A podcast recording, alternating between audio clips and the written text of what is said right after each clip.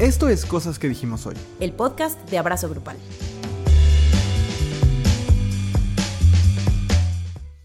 Hola Andrea. Hola Luis. Hola a todas, a todos, a todos quienes nos acompañan una semana más en Cosas que dijimos hoy, el podcast de Abrazo Grupal. ¡Qué felicidad! Qué felicidad, qué gusto, qué emoción. Sí. Qué eh, guau. La verdad es que están siendo ustedes muy, muy lindes con nosotros, con nuestras emisiones semanales. Están diciendo cosas muy bonitas de los episodios, están comentando. Cada comentario es un abrazo, o sea, de verdad, cuando ustedes comentan, se siente bien bonito. Fíjate que eso es de lo que yo más extrañaba de estar en YouTube, ¿sabes? Sí, porque... en Spotify no hay comentarios. Ajá, y como cada que llega, porque siempre nos llega un correo cuando hay un comentario, entonces... como, Ajá, sí, sí, sí. Yo me emociono un montón. Yo también, porque luego, por ejemplo, la semana pasada que alguien puso de que la queja de Andrea es muy de Luis, Ajá. es como de ya nos conocen, nos Sí. conocen bien y eso, eso es muy bonito. Entonces, eh, gracias, gracias por estar acá, por estar con nosotros. El día de hoy vamos a hablar de... ¿De qué vamos a hablar el día de hoy? De las cosas que ustedes creen que nos deberían enseñar en la escuela y no nos es. enseñan, de eso vamos a hablar hoy. Así es, tuve, tuve un colapso porque estaba yo buscando a los Patreons y dije, ¿vamos a hablar de los Patreons? O sea, sí también. Sí, ahorita se les tema. va a mencionar. Sí, ¿de nos qué? colapsó la producción. Así es, ¿de qué deberíamos eh, aprender en la escuela y no aprendemos? Según ustedes, y con algunas cosas estaremos de acuerdo. Con otras no. Lo dialogamos, para eso es este espacio. Somos dos personas que hemos pasado la gran, gran, gran parte de nuestras vidas En una escuela. escuela. Primero En como varias escuelas. estudiantes Muchos de la misma también. de la misma, sí. Sí. Pero primero como estudiantes y Luego, luego como, como docentes. docentes. Ajá. Luego como estudiante de maestría, que ha sido... uh, no, no, no lo disfruté. tampoco, no. Pero en general sí hemos estado en muchas escuelas, no, en muchas escuelas no, pero mucho tiempo en las escuelas. Ajá. Entonces hoy vamos a hablar de esto, de, de qué falta, qué falta en las escuelas, desde nuestra experiencia, no solo en el aula, sino fuera del aula. Es que me puse yo a hacer cuentas. ¿De qué? Voy a cumplir 30 años. Mm. Y de esos 30 años, 24 los he pasado dentro de escuelas. ¿Y qué sientes? Un poquito de hueva, pero. pero es muy fuerte. O sea, siento que este, esta es el área. ¿Qué te gusta más? ¿Ser maestra o ser alumna? Y yo, las dos sin ninguna. Del mismo modo y en el sentido contrario. No es cierto. Me gusta más ser maestra, pero, o sea, no me gusta ser alumna, me gusta ser estudiante. ¿Ok? No sé si me explico. No. En mi cabeza hay una diferencia. Mm, pues explícanosla. Ok, es que en mi cabeza, ser estudiante es cuando estás en un espacio para aprender algo. Ajá. Y o cuando eres alumna, tienes que hacer tareas y tienes que cumplir con... eh, que Es como toda la parte administrativa. Ya. O sea, yo, a mí me encanta tomar cursos e inscribirme a Ah, le encanta tomar cursos, eso es totalmente cierto. Ajá, ajá. es- Sí. ahorita tengo así de que mis ojos puestos en un, en un como un círculo de análisis de, de la obra de Agatha Christie que me tiene muy entusiasmada. Mm, O sea, me gusta aprender y me gusta aprender de la mano de otras personas. de la mano de Dios, ante todo. Ante todo. Pero sobre todas las cosas, nunca te olvides de Dios. Ay, mi lucerito. Pero cuando yo estaba en la escuela era pésima alumna. Ah, sí he escuchado. No me gusta hacer las tareas, no me gustaba entrar a clase. ¿Por qué soy maestra ahora? No lo sé, amistades. Pero lo disfruto también. ¿Qué dice eso? Pues por trato de ser la, trato de ser la maestra que yo necesitaba. Claro, claro. A mí, yo siempre fui muy buen alumno, eh, a excepción de en secundaria porque estaba deprimido. Eh, pero en general, siem- siempre he sido buen alumno, pero es porque soy un people pleaser. O sea, yo esos TikToks de que cuando me amputan la pierna sin querer y tú diciéndole al doctor de que, no, no no, así está bien. ajá. Ese soy yo. Y, y como alumno siempre supe que quería escuchar de mí el maestro, la verdad. O sea, siempre. Eso es un poco malvado de mi parte. Pero... Es que Luis es malvado. Ustedes Sí. lo ven así de que no, bien ellos lo bien buena onda, pero que- es malvado. No, yo creo que ellos, ellas, ellas, que me escuchan semana con semana, sí lo saben. ¿Quién sabe? Sí. ¿Quién sabe? Yo he visto mucha gente que te escucha constantemente y, y no está tan consciente. Pero no soy malvado, tengo cierta malicia. Pero no soy malvado. ¿Malvado? No, malvado Es no. malvado por dentro. No.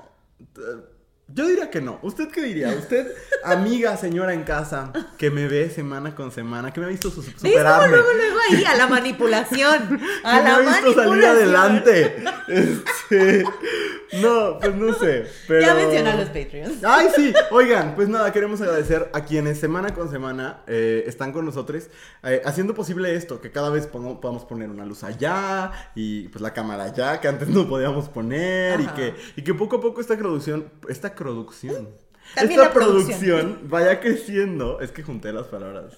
Creciente producción. Producción. Ay, es que es como el innovador. cronut. Croissant, donut, cronut. No sabía que eso era un cronut. Eso es. Y está rico. Nunca he probado uno. Este, pero bueno, ustedes hacen que esta producción crezca, que nosotros podamos dedicarle más tiempo, más eh, recursos, más todo a el contenido que les estamos dando y especialmente otra vez hay uno más esta semana. Ah, sí. Sí, Ay, sí, así que estoy muy feliz porque de verdad desde que empezamos a hacer esto en video, cada semana hemos tenido por lo menos un eh, Patreon 9. Una bendición. Ajá, y eso la verdad lo, lo agradecemos mucho. Cada que usted se suscribe no se convierte en un Patreon, se convierte en una bendición. Una Quiero que lo bendición. sepa. Si usted quiere ser una bendición para Andrea y para mí, patreon.com diagonal abrazo grupal, donde sí, es cierto, ustedes nos dan dinero, pero nosotros a cambio les damos contenido exclusivo, una sección extra de cosas que dijimos hoy todos los viernes. Eh, espero esté usted viendo esto en viernes, a lo mejor lo veo hasta el sábado, quién sabe. Este... Bueno, pero sale el viernes. Eh, No, por eso. Este espero que también salga el viernes. Eh, Ah, ah, estamos grabando un día después. Eh, pero todos los viernes, contenido exclusivo, aparte de todos los cursos que hemos dado en la historia de la humanidad, Ajá. y un chat eh, con nosotros. Entonces, Y quiero- acceso a los close friends de Abrazo Grupal. Ay, vieron mucha cosa de- del evento en el que estuvimos El hace unos días. evento, ajá. Sí. Del que ya se les contará en algún momento. Ya, ya. Eh, pero bueno, quiero agradecer a nuestros patrons que son Hugo Oñate Robledo, Carolina Levi, otro unicornio rosa, Arnulfo, Ana Francesca Checa, Claudia Reyes, Maki Castro, Caro M, Lucía García, Pana San, Sonia C, Romeo, Raquel, Mario A. Roldán, Ana Lara, Andrea Aguilera, Joaquín, Fernanda Mena, Ricardo Gómez Solís, Vianey Padilla, Gat Castro, Ana Medina e Isaac Cameo. ¿Sabes qué me encanta de, de que digas esta lista en voz alta? Que hay gente que es como Hugo Ñate Robledo y otro es otro unicornio rosa. O sea, Ajá, casi nos dan el culp y hay gente que no sabemos ni cómo se llama. Ah, Está Joaquín, que ahí dice nomás Joaquín. Entonces, de todo un poco, gracias a todos ustedes por ser parte de Abrazo Grupal. Y, y pues nada, o sea, creo que, que- que vienen cosas muy bonitas para, Sí. para nosotros. Pero bueno, antes de eso, el veneno. El buen veneno que tenemos que soltar, que cada semana es más intenso. Eh, y esto... Él siempre se pone muy intenso. Yo tengo que balancear la, la- la cosa. Esta semana eh, vamos a, a tener cosas que decir de las dos quejas en tonos súper distintos y eso está bien. Así que vamos a empezar. Sí, las quejas están en tonos distintos. ¿Quieres empezar o quieres que Empieza tú. Ok, ok, a ver. Porque yo tengo muchas cosas que decir de tu queja. Ok, bueno. Mi queja es breve, mi, queja es rápida. Yo no estaba enterada de la existencia de este video hasta que Luis empezó a tuitear compulsivamente. Angela Bassett did the thing. Por. Viola Ok, Davis, my woman king. sucede que son los BAFTA, Sí, ¿no? sí, los BAFTA son estos premios eh, de la Academia Británica de Ajá. Film and Television, supongo. Que, que yo sepa, no son muy famosos por su show de medio tiempo. No, Ni su esto show fue introductorio. No, Ajá. sí, no, no había. No, había, o sea, como esta, esta historia, ¿no? Que tuvieras que continuar esta tradición. No, no, no. Bueno, pues entonces esta señorita que se llama ¿cómo? Eh, Ariana DeBose. Ariana la- DeBose. La, la deben recordar porque ganó el Oscar el año pasado por hacer a Anita en West Side Story. ¿Y qué cosa? O sea, yo la vi en, en West Side Story y yo decía, Bárbara, canta precioso, baila increíble, se echó un papel maravilloso y tal.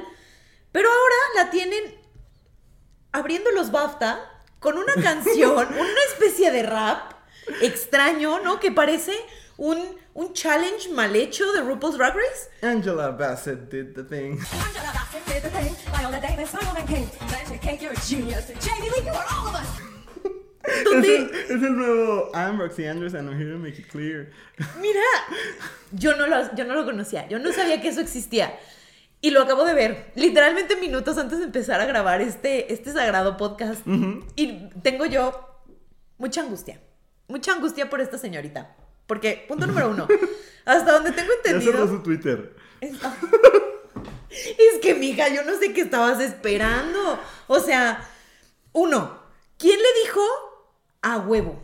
O sea, si ella lo escuchó, a veces una enloquece, ¿no? A veces una se encariña demasiado con las cosas que crea, pierde perspectiva, ¿no? Y está bien, a todas nos ha pasado, que tienes un algo donde tú ya perdiste el piso, que a ti te parece maravilloso, pero que entonces tienes que rebotarlo con alguien más y necesitas que alguien sea honesto contigo y te diga la verdad. Y a ella nadie le dijo la verdad. No, porque, le güey. mintieron. No te enseñé el video, pero también hay uno de su ensayo. O sea, antes está ensayando y lo está haciendo igual. O sea, no creas que, que ahí se puso nerviosa y lo hizo mal. Es que eso es lo que a mí me impacta. En esas cosas hay una producción enorme. ¿Por qué nadie la detuvo? ¿Por qué nadie dijo, ay no, me voy a tocar el corazón por esta mujer y le voy a decir la verdad? Amistades. A sus amistades díganles la verdad, aunque duela. Porque si no, salen a un público internacional a hacer esas cosas. Ajá, que no ajá. tienen ni pies ni cabeza. No sabemos qué está diciendo. ¿Por qué Jamie Lee. Curtis es It's All of Us? Ah, I don't know. Güey, aparte, Jamie Lee Curtis es millonaria desde que nació.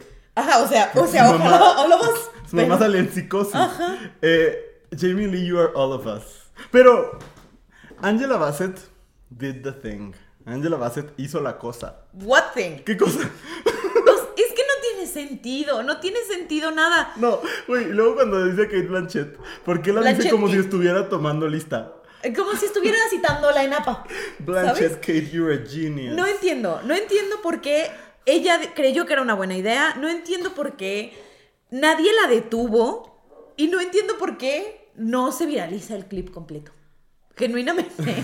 Es, eh, creo que todo es, es muy risible, o sea, no como para que haya cerrado su Twitter, pobrecita, pues. O Pero sea, está, tampoco se- o sea, ella tampoco puso lo voy a cerrar porque me atacan. Porque Ajá. de hecho, en, eh, ubicas a Evan Ross Katz. Ajá. Que subía los screenshots de The White Lotus. Ajá. Ah, bueno, subió como varias cosas de Angela Bassett did the thing. Y este. Y ella comentó de que actually I love this, o algo así, o sea que le encantaba.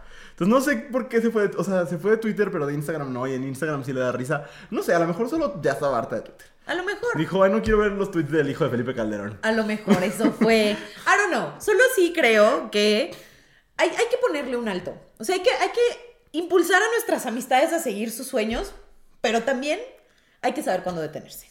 Hay que saber cuándo decirles, amistad, no lo hagas. No Ajá. es una buena idea. It's not a good look for you. Stop. O sea, de verdad, sí, sí, el rap de Roxy Andrews es mejor que lo que tú estás Ay, haciendo. Roxy Necesitas detenerte. Y ya, porque el copyright. El copyright. Eh, a mí me encantó. O sea, me fascinó. Los premios se han vuelto cada vez más aburridos. Eh, Y ella dijo por el rating. Ajá, No exacto. O sea, ya, de verdad, ya son una cosa solemne así. Y me encantó, está horrible. O sea, está espantoso, no tiene sentido. Todas sus frases son de que. O sea, Viola Davis, My Woman King, al menos pues salió literal en la película de The Woman King. Ajá. Pero, pero todo, nada tiene sentido. Y Jamie Lee, You Are All of Us. Y obviamente, pues el. el porque aparte, Angela Bassett. No sé por qué lo pronuncia así. Eh, anyway, todo fue muy divertido. Eh, me encantó. Me No. encantó. Quiero que suceda. Quiero que en los Oscar vuelva a salir. Y haga un rap de. Sí, sí, que haga un rap de. Este, ojalá este año no se cacheteen a nadie o alguna cosa así. No, no, muero. Porque aparte tiene que estar en los Oscar. Porque como ella ganó actriz de reparto Ah, el va año a pasado, tiene que entregarle actor de reparto. ¿Rapeando? Estaría padrísimo. Estaría productores de los Oscar, pongan a Ariana DeBose a bueno, va a estar Rihanna va a cantar en los Oscar. Ay, qué fuerte. Eh, su, su canción de dormir y Lady Gaga va a cantar la de La otra canción de dormir. la- esa es de menos de dormir porque grita un buen. La de Hold My sí, Hand. sí. Este, imagínate estas dos divas y luego Angela Bassett did the thing. Ay, me encantó. No. Me encantó. Quiero verlo suceder mil Make veces más. stop. Lo he visto stop. muchas veces al día. Yo creo que, o sea, Ya se lo sabe, o sea, se lo sabe. algo así. O sea, no, hasta hace rato vimos el video completo. Yo solo he visto desde que empieza a nombrar a las a Hong Chao y así. Dolly B, que también están así de que. Porque aparte lo peor es la cara que le hace Ana de Armas. Es, o sea, es, es- es que yo le. eh, Ana de Armas está así de por. O sea. me cayó mal, la verdad. Por lo menos así lo hubieran hecho. También Kate Blanchett le hace una cara así como de ¿Qué estás haciendo, hija? Güey, pues es que, o sea, yo creo que no era para menos. La cara de Ana de Armas sí me representó en ese momento. Sí, sí tiene ese- la expresión. Porque Jamie Lee Curtis así de, wow, es como, no me engañes, amiga. O sea, no me quieras ver la cara de estúpida. Jamie Yo sé que no lo estás Pues disfrutando. es que she's all of us. bueno, eh, esa es tu queja, es mi queja. de esta semana. Mm. Eh, yo, yo lo pensé mucho, pero me quiero quejar del Partido Acción Nacional. Ah, Es que tengo, bueno, ya hemos estado hablando, o hablamos por lo menos hace un par de semanas, ah, no, la semana pasada, sobre la iniciativa de América Rangel, una iniciativa francamente, Espantosa. eh, sí, antiderechos, mentirosa, manipuladora. Si quieres saber qué opinamos de esto, regreses al episodio de la semana pasada, después de acabar este, este, y asegúrese de ver los anuncios completos.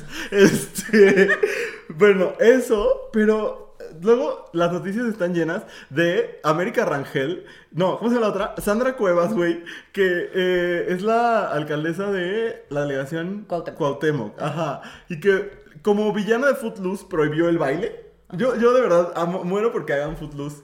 Pero en la La delegación alcaldía Cuauhtémoc. Cuauhtémoc, Ah, es que ahora ya no son delegaciones. Alcaldía. Ajá, este. Entonces, otra cosa así que dices tú del mismo partido.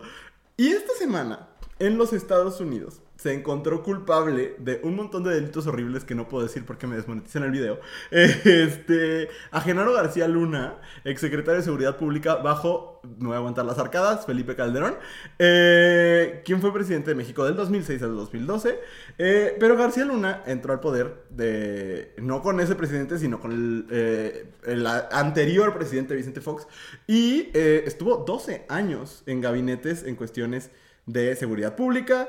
eh, ha sido encontrado culpable de crimen organizado, entre otras cosas. Eh, y pues mucha gente ha cuestionado porque este, este hombre fue clave en la llamada guerra contra el narcotráfico que llenó, inundó de sangre las calles de todo este país. Eh, a mí me tocó crecer en el Tamaulipas más complicado, ¿no? En, en ese Tamaulipas donde los niños, las niñas, las niñas teníamos que tener entrenamientos eh, por si había disparos afuera de la escuela, eh, donde escuchabas explosiones en la calle, donde eh, mejor no salías a carretera porque no sabías si ibas a regresar, donde las imágenes como de lo que francamente era un terrorismo, ¿no? Donde veíamos, no, no, no, no, no me parece como ni siquiera necesario describir las cosas que se veían en las calles, como estos actos de violencia enfocados a que la gente, la gente sienta miedo. Y lo que sentíamos quienes viví, yo, yo vivía en Tampico, una de las ciudades que fueron eh, especialmente afectadas en el sexenio de Felipe Calderón por la guerra contra el narco. Eh, y, y lo que vivíamos era eso, un estado permanente de miedo. ¿no? Yo me acuerdo incluso en algún encuentro entre escuelas de la red de, de la que era la escuela donde yo estudiaba, que ya la- la- los chistes que te hacían la, la- gente de otros estados estaban enfocados a eso, ¿no? A, a vives en una zona de guerra. Y, y Órale, qué fuerte. Ajá. Y, y, y esa fue mi infancia.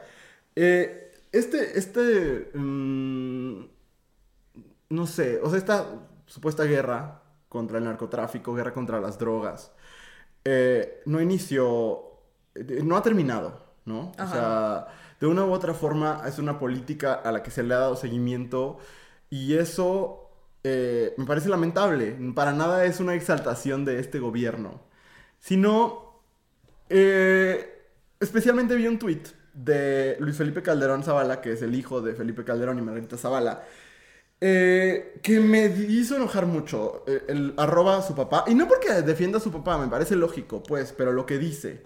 Eh, dice arroba Felipe Calderón, a millones de mexicanos nos consta los huevos que tuviste para enfrentar a la delincuencia organizada.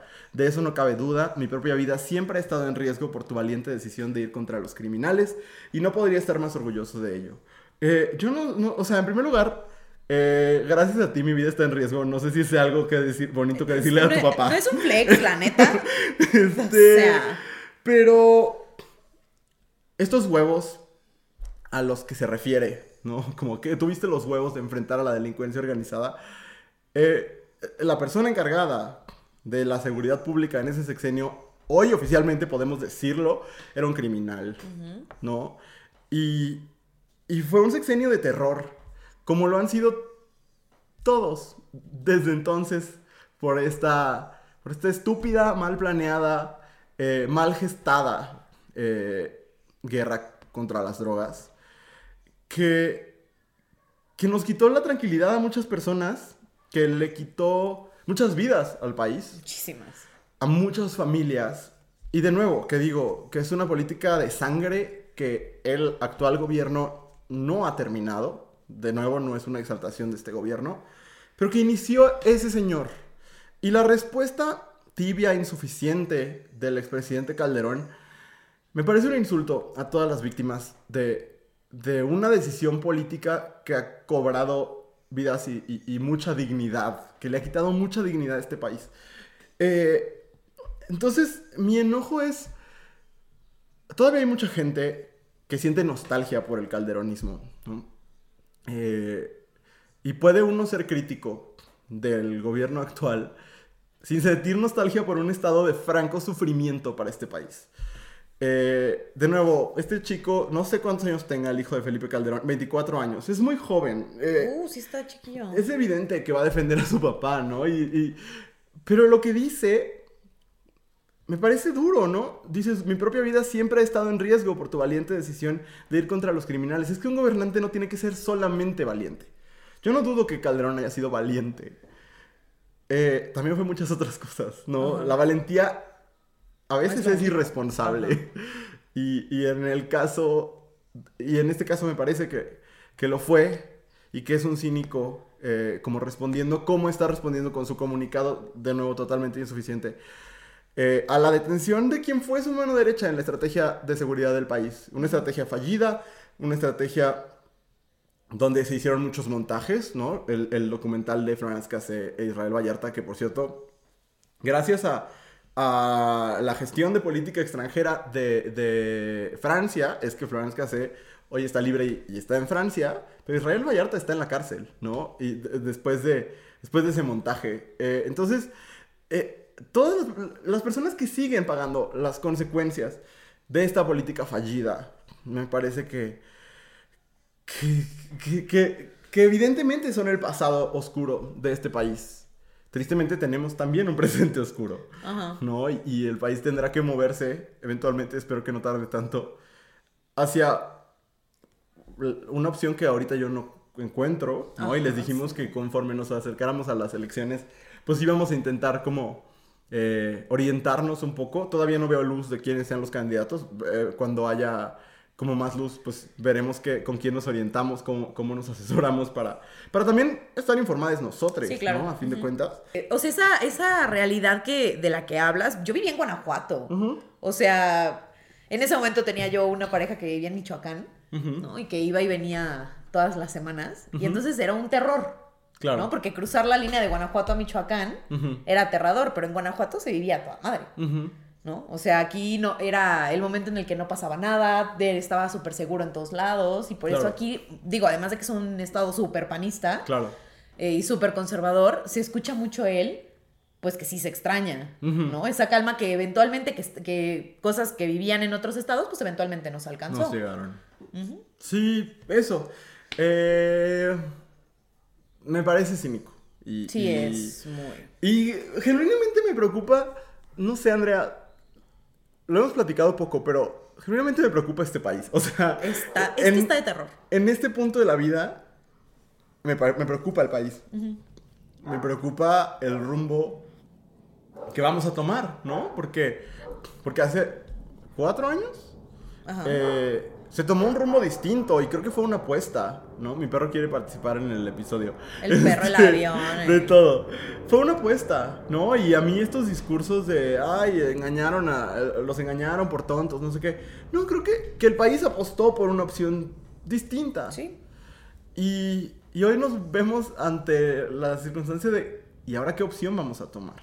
¿Y ahora qué opción hay? O Ajá. sea, Sí, no, no sé si viste una encuesta que salió que la, la- las preferencias en el PAN de, para candidata para do- 2024 las encabeza Lili Telles. O sea, una, una mujer que es abiertamente provida, que es abiertamente transfóbica, eh, que tiene unas declaraciones súper clasistas. Y entonces dices, bueno, ¿y a dónde sí volteo? sí, no, no, no manches. No sé, pero bueno, eh, de eso me quería quejar. Hubo de todo en esta sección. Estuvo muy fuerte. Estuvo muy fuerte. Sí, pero creo ya que vámonos al corte. ese es el tono, ese es el Ah, tono sí, de este programa. ajá. Cuando regresemos, ¿qué deberíamos aprender en la escuela que no estamos aprendiendo? Pausa. Si estás disfrutando de escuchar este podcast, hay mucho contenido como este todos los días en arroba abrazo grupal en Instagram y en TikTok. Estamos de regreso en Cosas que dijimos hoy, el podcast de Abrazo Grupal, y es momento de hablar de esas cosas. Eh, había pasado muchas veces, y voy a empezar con la explicación de un concepto, ¿qué tal? Porque yo hace no tantos años descubrí el concepto de injusticia hermenéutica, Ajá. que es justo como el, el, eh, esto que vives y que en el momento no tienes los recursos para leerlo como lo que es, como, por ejemplo, para leerlo como violencia. Ajá, ajá. ¿no? O, o no puedes identificar que estás siendo violentada o no puedes identificar que eh, te sientes de tal forma porque no, No tienes tienes los recursos para leerlo, ¿no? No tienes los conocimientos, no tienes la sensibilidad, etcétera, ¿no? Ese concepto me ha ayudado a entender justo que muchas veces esas injusticias suceden en el aula y en las familias, ¿no? Ajá. Cu- Cuando a las infancias, a las adolescencias, no se les está como equipando con, con los recursos intelectuales, conceptuales, a veces teóricos y Ajá. sobre todo empíricos, para eh, enfrentar el mundo, ¿no? Y, para saber, y creo que cuando hablemos de consentimiento, que lo vi varias veces en, el- en la lista, eh, para saber qué está pasando, ¿no? Y para saber qué es lo que están viviendo en realidad. Y, y- y seguramente sí lo has vivido, Andrea, como este momento de clic de, ah, o sea, lo que estaba viviendo era, Muchas veces. era violencia. Ajá, muchas veces. ¿no? Ajá. Y eso, eso es muy fuerte. ¿Se está grabando? Sí. Sí, va. Ah, muy bien. Es que ahora ya vivo con la inseguridad constante. De muchas cosas. Todo culpa a Calderón. Culpa Este, De esta, de esta ansiedad. Así es, pero... Sí, Andrea, entonces por eso, se me, por eso se me ocurrió hace rato que estábamos haciendo lluvia de ideas, de temas, como... ¿Qué nos faltó? Porque nos perdimos. ¿Dónde quedó aquello que, Que nos nos, prometimos. prometimos? Eso lo va a estar diciendo ahorita Andrea Legarreta a Eric Rubin. Ay, no, qué fuerte todo eso. Muy fuerte el Muy chisme. fuerte, Ajá. ¿Eres team? Bueno, no están peleados. No. No, hasta prendieron una vela. Muy bonito, muy bonito todo. Oye, ¿y Galilea por qué sus- le afectó tanto, eh? No sé. A lo mejor ustedes no saben esto, pero Andrea Legarreta y Eric Rubin se separaron. Es muy fuerte, o sea, son de esas, de esas parejas que decías, el amor sí existe, porque ahí Ajá. Pero llevan, al parecer llevan cinco meses separados. está. Cinco meses de con mentiras. Sí. Ok. Sí, sí, pero bueno, este, es momento entonces. Eh, ah, no expliqué qué hicimos. Les Ah, preguntamos a ustedes. Les preguntamos a 100 Eh, mexicanos. Le preguntamos a 100 mexicanos. ¿Más? Eh, les preguntamos a Y mu- ustedes. a mucho, mucho chileno, mucha gente de Chile. Ah, ok, le preguntamos a nuestros seguidores de Abrazo Grupal en Instagram, vayan a seguirnos, eh, que, o ya nos siguen, no lo sé, este, ¿qué les preguntamos? Que qué quisieron haber aprendido en la escuela pero no Así aprendieron, es. y hay cosas muy interesantes, entonces vamos a platicar sobre lo que ustedes dijeron, empezando con, Eh, esto, al- mm, alguien dice, un enfoque de colonial de la historia más allá del norte global. Un enfoque de colonial de la historia más allá del norte global. Eso Suena, dicen. suena como lo que encontrarías, la- o sea, suena mamador, lo digo entre comillas, Ajá. Pero me parece súper válido y súper importante. Es que, sí, O sea, solo, solo el concepto es complejo, pero Es en eso. realidad, Ajá. o sea, que eh, en realidad, ¿qué está queriendo decir? Pues sí, un- una historia que no sea racista y que no esté centrada en Europa. exactamente, ¿no? Que tenga diferentes puntos de vista, que puedas escuchar, no las, no las diferentes versio- versiones, pero sí las diferentes perspectivas. Porque Sí. el cómo vivió un país, una situación y cómo la vivió el otro. O o luego como cuando te enteras de cómo se enseña, por ejemplo, este, la llegada de, de los europeos a, a América, cómo se enseña en Europa, Mm. dices, oye amistad, relájate un chingo. Ah, yo, ah, yo me enteré también hace poquito con todo esto del Día de la Hispanidad y así. Ajá. No, no, es muy fuerte. Sí, o sea, it's delusional. O sea, yo quisiese saber de verdad, quisiera yo ojear un libro de historia de Inglaterra. ¿Cómo le cuentan la historia a la gente? Cuando evidentemente Inglaterra es el, el mayor villano de la historia. Ay, sí, güey. O sea, muy cabrón. No, y ¿sabes qué? Pero también pasa aquí, o sea, es que yo estudié en una primaria, eh, ya no existe, así que lo puedo decir, eh, se llamaba JF Kennedy de Tampico. O sea, desde ahí empezamos en que ¿Por qué JF se llamaba Kennedy? como, ah, porque es el primer presidente católico de Estados Unidos. ¿Quién, ¿Sabes quién es el segundo? Joe Biden. Solo vi dos. Este. Sí, el primer presidente católico de Estados Uh, Unidos fue. estoy. John F. Kennedy y entonces se llamaba la escuela, pero eso no era lo importante. Eh, como estábamos cerca de, o sea, Tampico pues está a unas 5 horas de McAllen, ¿no? Está relativamente... la vuelta. Pues sí, relativamente cerca de Estados Unidos. Sí, sí ¿no? está cerca. Y entonces eh, hay muchas influencias estadounidenses y demás, y una de esas era la celebración del Thanksgiving. Ajá. Y lo hacíamos en la escuela, los niños, o sea, y es esta, esta escenificación de, de los nativos americanos encontrándose pacífica y amorosamente con los conquistadores blancos, ¿no? Y, y- y celebrarlo y, y- O sea, me parece suficientemente grave que, que se enseñe así en Estados Unidos, pero me parece delirante y horrendo que se enseñe así en México. Ajá, sí, ¿no? sí, O sea, como esta versión, sí, romantizada por completo, ¿no? Estoy de acuerdo, estoy de acuerdo con, con esta persona que nos dice, oye, eh, y, ahí decía, no, no, creo que no solo se refiere a la historia, y creo que eso es importante, enseñar la lengua con un enfoque Ajá. que no sea eurocéntrico, que no sea tan normativo, Ajá. que no sea tan hegemónico, que no sea tan racista, o sea, que no sea racista. Pues Eh, es que recibimos varias veces la respuesta de enseñar que la diversidad existe y creo que eso debería aplicarse a toda la materia. Exacto. O sea, a todas las materias. Por supuesto. Porque todas, quizás excepto las matemáticas, quizás las matemáticas sean otra historia, pero la mayoría de las materias sí podrían ahí tener su oreadita y decir, vamos a platicarlo desde diferentes perspectivas y con otros ángulos y, y desde otras posturas. Y, pero sí es cierto que este hecho de quitar el foco del norte global Ajá.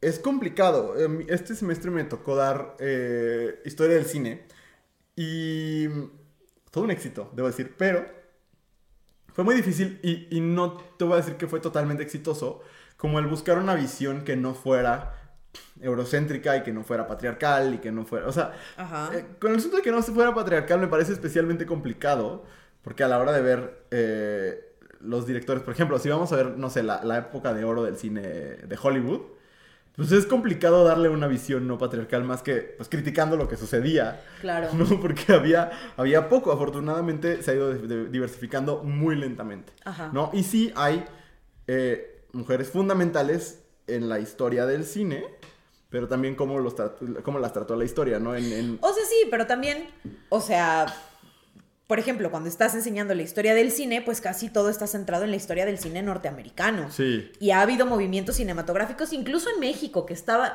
que sí estaban de, su- de cierta manera ligados al, al- a las tendencias cinematográficas de Estados Unidos, pero hay otros movimientos eh, cinematográficos en América del Sur, en Asia, que funcionan de una manera distinta y con una lógica distinta. Claro, sí. ¿no? Entonces también abordarlo desde ahí, que sea menos eh, eurocentrista y, y gringocentrista. Ajá. Podría Pues ser justo, interesante. justo eso, ¿no? O sea, como ese es el reto que tenemos en las aulas y en las familias, diría yo. O sea, este no es un podcast para maestros, ¿no? Este es un podcast para... Todo es porque, aparte... lo- Deberíamos hacer un podcast para maestros. Sí, sí me gustaría. Porque aparte creo que, que tú lo has dicho mucho, ¿no? Como en los procesos de crianza estamos todas involucradas de una Ah, u otra sí. forma. Y en diferentes proporciones, ¿no? Pero, pero sí creo que eso, que quitar la mirada de, de solamente lo blanco, lo europeo, es fundamental. Exactamente. Alguien más, como siguiendo en esta misma línea, decía que deberían enseñarnos a ser antirracistas, anticlasistas, anti-LGBT odiantes. Dice. Esa palabra es muy complicada. Está complejo. Anti-LGBT odiantes, sí. Más bien Porque anti-LGBT odiantes está, es Se una cancelan y entonces- Ajá. sí. Entonces, dos negativos dan un positivo. Creo que, que- que ese experimento no fue tan exitoso, pero... Pero we get the point. Ajá, pero antirracistas, anticlasistas, sí, o sea, como a, discu- a- a confrontar y rechazar los discursos de odio. Es que, ahí te va, yo creo que esas cosas se enseñan con el ejemplo. Eh, lo primerito que tiene que hacer un docente, una docente, un docente, es reaccionar ante el discurso de odio. Creo que eso es fundamental. Y creo que muchas veces en, en busca de una falsa objetividad o de una objetividad mal entendida, eh, yo he visto docentes, me ha tocado verlo como alumne, alumno y como, y como profesor. Eh, he visto docentes como, como decir, bueno, ya lo dijo. No es más, he sido ese docente en algún momento como ante la, Claro, la falta como de recursos y de, y de como de protocolos, de mecanismos y demás. De, se acaba de decir algo horrible. ¿Cómo? ¿Cómo lo confronto? Ajá. ¿No? Y creo que, que esa es la única forma en realidad, como evidenciando el odio, evidenciando la violencia, y haciéndole contrapeso en el aula. Y eso yo no lo vi suceder. Mis compañeritos, compañeritas eh, decían cosas violentas eh, y, y más allá de alguno que dijera como, ay, no digas eso, nunca había una confrontación real de Ajá. esto que estás diciendo, esto que estás haciendo. Es deshumanizante, es violento, está cargado de odio, le hace daño a alguien. Pero es que justo como para poder tener esta lógica de tener espacios antirracistas, anticlasistas, etcétera, eh, deberíamos o debe- deberían enseñarnos las herramientas para poder tener discusiones informadas y sostenerlas, porque creo que en, por lo menos en donde yo he estado tanto como maestra como alumna, las discusiones no existen. ¿Sabes? Es como, o una postura de vamos a evitar el conflicto a toda costa, que entendamos que a, a mí me, me pone muy de malas esta gente que quiere evitar el conflicto a toda costa como si el conflicto fuera algo malo. Ajá. Cuando en realidad no hay progreso sin conflicto. Y ¿no? como si el conflicto fuera fundamentalmente violento. Ajá. ¿no?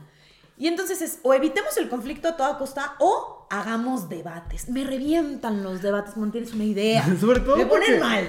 muchas veces les asignan a, a los estudiantes la postura. Ajá. Y entonces yo he escuchado unas cosas de...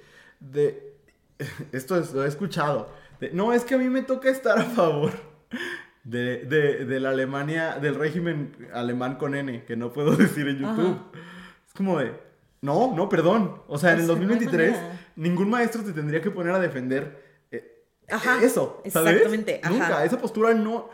Ya históricamente la escupimos, ¿no? La vomitamos. Es la, es, es la, la postura política en la que podemos estar de acuerdo o, o llegamos a un acuerdo social que es una postura vomitiva y asquerosa. Ajá, o sea, ya no tendría que estar a discusión. Y además el modelo del debate, o sea, inherentemente trae a alguien que gana y a alguien que pierde. Y en una discusión no tendría por qué haber gente que gana y gente que pierde. Tendría que buscarse acuerdos, ¿no? Y alcanzar cosas en común. Claro. Pero eh, que, que eh, haya como estos dos polos nada más, Sí. creo que se vuelve imposible poder apuntarle a cosas más complejas como, eh, como el antirracismo, por ejemplo. Claro. Porque no somos capaces de sostener esas discusiones. Ahora, si quieren que les niñas y les adolescentes aprendan sobre antirracismo y anticlasismo, lo importantísimo es tener docentes antirracistas y anticlasistas. Exactamente. Creo que uno de los grandes problemas es que sigue habiendo docentes muy racistas, muy clasistas, muy gordofóbicos, muy misóginos, muy homofóbicos, muy transfóbicos, etc. Y ahí hay muy poco que hacer. O sea, genuinamente... ¿Tienes Y otro punto? Ajá, es que yo aquí ligando todos los puntos. Ay, porque Había un programa en TV Azteca. Si usted se acuerda, pónganlo en los comentarios, porque yo creo que nadie se acuerda más que yo. Había un programa en TV Azteca que se llamaba Va que va. Y lo conducía una chica que se llama Pamela Cerdeira, que es, es muy chida. Y iban como vinculando. Sí se llamaba que va, estoy casi seguro. Y haz de cuenta que decían, no, pues eh, te- contaban un chisme, ¿no? Pues Paulina Rubio, eh, como su canción mío, que era para Eric Rubin. Que por cierto, entonces te contaban un chisme de Eric Rubin, ¿no? que por cierto se acaba de separar. Sí, se acaba de separar de Andrea Legarreta. Que no si sabían, pero Andrea Legarreta trabaja con, eh, no sé, An- Andrea Escalona. Y luego siguiente chisme. Es que Andrea Escalona, que anduvo con Daniel Bisoño. Daniel Bisoño se peleó con Yuridia. Y así te iban contando, eh, encadenado uno con otro. ¡Qué gran trabajo! Estaba simpático. Yo quiero un programa Eh, así. Mándenos mensajes. No, aquí en los comentarios dejen. Sí conocía Va que va. O no conozco Va que va. Por favor. Ok. ¿Qué, qué- pero en ese trabajo de Va que va, Ajá. ¿qué estás haciendo? Lo que pasa es que este trae dos partes y discutiremos la segunda como en otro, en, En más bien, momento. discutiremos la primera en un segundo momento. Mm. Pero dice, sexualidad actualizada a los padres y madres de familia. Y entonces, aquí es donde me parece que hay algo bien interesante, porque yo siempre que he estado como en, en el aula, y, y lo platicamos mucho, como tú puedes hacer todo por tus estudiantes y enseñarles un montón de cosas y decirles, oye, eso es clasista, oye, eso es, es racista, eso es ta, ta, ta, ta, ta. Pero luego van a sus casas y escuchan lo mismo, Sí. ¿no? Y, y se topan con, pues a final de cuentas nadie nace homofóbico, se, se aprende. Claro. ¿No? Sí. Y si no hay una educación como en conjunto con sus padres, madres, o personas que les crían y les acompañan, entonces de nada sirve. No. O, o no, no de nada sirve, pero sí sirve poco, ¿no? O menos, Sirve digamos. poco, sin duda. Entonces, como este, yo sí creo que las escuelas, yo sé que es complicado, yo sé que la gente trabaja, yo sé que eh, eh, tendríamos que meternos a una discusión mucho más compleja de por qué la gente no tiene tiempo para hacer otras cosas que no sea trabajar, Claro. ¿no? Pero sí debería haber un asunto de educación como en comunidad. Las Porque- llamadas escuelas para padres, ¿no? Ajá. Que se dicen mucho. Porque, pues no porque ya seas mamá, papá o tengas 40, 50 años, significa que ya no tienes nada que aprender. O sea, si Plutón ha, ha sido y dejado de ser planeta, quién sabe cuántas veces en los últimos 10 años, Sí. imagínate todo lo demás. Sí. ¿No? O sea, sí creo que tendría que haber una. Aquí dicen sexualidad actualizada y ahorita hablamos de, de los temas de sexualidad. Pero creo que en, en todos los sentidos. Y debería haber un acompañamiento también hacia quienes están acompañando los procesos de crianza de, de estudiantes. Es que es fundamental, porque si no, estos procesos se truncan, ¿no? Ajá, y y se sí. quedan como en un. Ah, pues teníamos la intención de, pero luego llegó a su casa y escuchó otras cosas, ¿no? Y entonces, como el poder comunicarle, a ver, esto es- eh, el mundo está cambiando, ¿no? Y la escuela tiene que ser un espacio vivo y que va con el mundo. No puede ser un espacio eh, que, que sigue enseñando, que enseña lo mismo.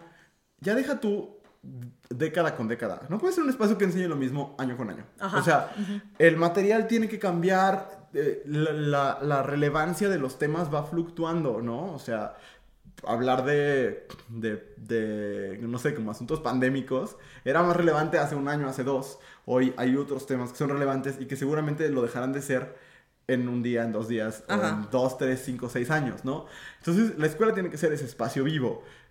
Y, como dices, o sea, cuando mamá o papá la última vez que se paró en una escuela o, o a escuchar un curso o que leyó un libro fue hace 20, 30 años, entonces, ¿de qué forma se va actualizando? Exactamente. Y aplica lo mismo para docentes, porque Más, para mí, ajá, sea. ajá, porque para mí como docente, todos los años que he sido docente, las, la cantidad de veces que me han dado un curso que yo digo, no manches, ¿cómo aprendí? Yo creo que ha sido uno. Ujú, ujú. Y, Sí. y maybe. Ajá. ¿Sabes? Sí, o sea, sí. y, y quizás fue el que yo gestioné. Ajá. Pero fuera de eso, está como tan clavada, o sea, la formación para docentes está tan clavada en cuestiones administrativas, Ajá. de aprende a llenar tal formato, o aprende a hacer tal guía, o aprende... Cosas que no digo que no sean importantes, Claro. pero que honestamente sí son menos importantes que aprender a garantizar que tus estudiantes se vayan a sentir en un espacio digno y seguro. Sí. O y- sea, sí es, es, sí es menos importante lo administrativo. Perdón, pero sí es. Sí, y aquí creo que nos metemos como en un asunto incluso económico, porque para eso, para exigirle, porque es una exigencia, para exigirle al docente, a la docente, que sepa más eh, de cuestiones de género, que sepa de antirracismo, que, que actualice a, a los profesores, no sé, de educación física, por ejemplo, Ajá. que actualicen, o sea, que, que sepan que el índice de masa corporal eh, ya no es la forma de, de- de- de medir la salud, ¿no? Etcétera. Para eso, el, el docente tiene que tener tiempo y dinero. Ajá. Porque si no, ¿a qué hora y con qué recursos? Exacto. O sea, a mí siempre me, me, me sacaba de quicio como este asunto de no puede ser que demos clases de literatura y que esperen que estemos actualizadas para dar clases de literatura cuando ah, ni una tarjeta de Gandhi. Justo, ¿no? O sea- es que eso es fundamental, ¿no? De- el- el- todo tiene que ver con dinero, a fin de cuentas. Sí, ¿no? y con recursos. Y de nuevo, muchas veces no, no estamos hablando de un asunto que sea propio de una escuela o de una institución. Las instituciones son así. O sea, esto- estamos hablando de, de que se tienen que reformar las instituciones y que nuestro sistema completo tiene que cambiar. Ajá. ¿No? Y, y- y para eso sí creo que una de las cosas es los maestros, para educar bien y de manera actualizada, tienen que tener tiempo y dinero. Totalmente. Y ta- también la mayoría de, de quienes nos dedicamos a la docencia no podemos sostenernos nada más con ese trabajo. Claro. Tenemos otros trabajos que, pues sí, la verdad la docencia es muy mal pagada. Mal pagada, sí. Entonces, pues sí, eso. Y ahora siguiendo la línea de la sexualidad, Ajá. que decían sexualidad actualizada para padres, alguien nos dijo, métodos de protección y cuidado para prácticas sexuales diversas. ¡Güey! Estoy yo harta, cansada de que no puede ser. La escuela en la que yo trabajé muchos años eh, fue la escuela donde yo estudié. Estudié toda la vida, desde primero de primaria hasta que salí de la prepa. Ajá. Y luego me fui a la universidad y regresé a dar clases ahí. Y el último año que trabajé ahí, estaba la misma señora dando la misma charla Sí. de infecciones de transmisión sexual que me dio cuando yo estaba en la secundaria. Y pues yo no soy una bebé ya. O No, sea, no. ha pasado varios años. No puede ser. No puede Sí. ser. Porque además son charlas que están súper centradas en mostrarte imágenes de cómo se ve el cuerpo humano cuando está con una infección muy avanzada. Claro. ¿no? Que la mayoría de las veces cuando eh, tienes alguna de estas infecciones ni siquiera se ve así, güey.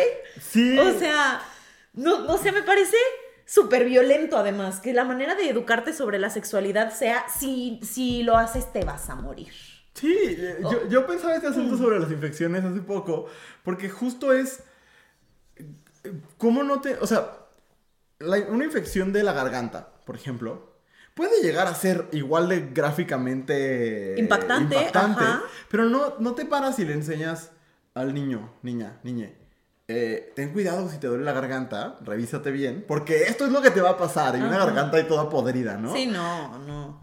Y sin embargo, con los temas de sexualidad, sí nos vamos directo a la imagen eh, impactante, a la imagen que genera trauma. Y creo que tiene que ver con, con algo, con algo moral, no Sí, con algo totalmente. biológico, ¿no? Con una enseñanza de, esta es la perdición, ¿no? Entonces, por un lado eso, como el dejar de educar en sexualidad con base en miedo, es fundamental, creo que lo hemos hablado de una u otra forma muchas veces. Eh, pero no solo eso, la importancia de hablar, creo yo, de sexualidad con base en el placer, que tiene que ver con el consentimiento, totalmente, ¿no? Porque a mí, y voy a hablar de mí, que estudié en otra escuela, porque no soy de esta ciudad, eh, y, y como a mí nadie nunca en la escuela, nunca, me dijo, ah, por cierto, esto se tiene que sentir rico, ¿sabes? O sea, es, te puede pasar esto, estos son los riesgos, eh, ahí viene el bebé, vamos a ver el video Aprende, del parto. aprende a poner un condón. Ajá. Pero nunca es. Por cierto, lo tienes que disfrutar. Si no lo disfrutas, no lo hagas. Ajá. O sea, si no lo disfrutas, tienes todo el derecho de decir, no quiero, ¿no? Ni aunque, ni aunque la otra persona quiera tener un hijo, lo que sea, ¿no? No quiero. Y el no quiero está íntimamente ligado con el placer, ¿no? Con el, si no te genera, si no es algo que se te antoje y aparte, si ya se te antojó pero no te estaba generando placer, tienes por qué hacerlo. Ajá. ¿No? Y eso, eso no está. Ento- ¿Por qué? Porque está muy ligado, como cómo se va a hablar de placer en el aula. ¿no? Ajá. Bueno, porque está, estás hablando de lo que va a vivir. No, no, no es algo que esté sucediendo en el aula. Es como algo, una enseñanza, es como hablar de menstruación, ¿no? Se tiene que hablar. Y no es porque, es que iba a poner un ejemplo súper gráfico, pero se tiene que hablar y, y- y no es como, porque sea un proceso que necesariamente va a vivir en la escuela. Pero se tiene que hablar de eso. Ev- eventualmente va a suceder. ¿No? Pero no va a vivirlo en el salón, pues. Este. la- cambiarse la toalla y así. Ah, no. Ajá. Pero de todas maneras tienes que hablarlo. Ajá. ¿No? Lo mismo pasa con la sexualidad. No va a suceder ahí en el aula. Pero lo tienes que hablar porque es parte de cómo funciona su cuerpo y de cómo funciona su vida. ¿No? Y creo que todos estos procesos, unos eh, en diferentes medidas y con diferentes dimensiones, se tienen que hablar en el aula, confiando en, en que el, el alumno, alumna, alumne eh, necesita de ello para estar bien. Ajá.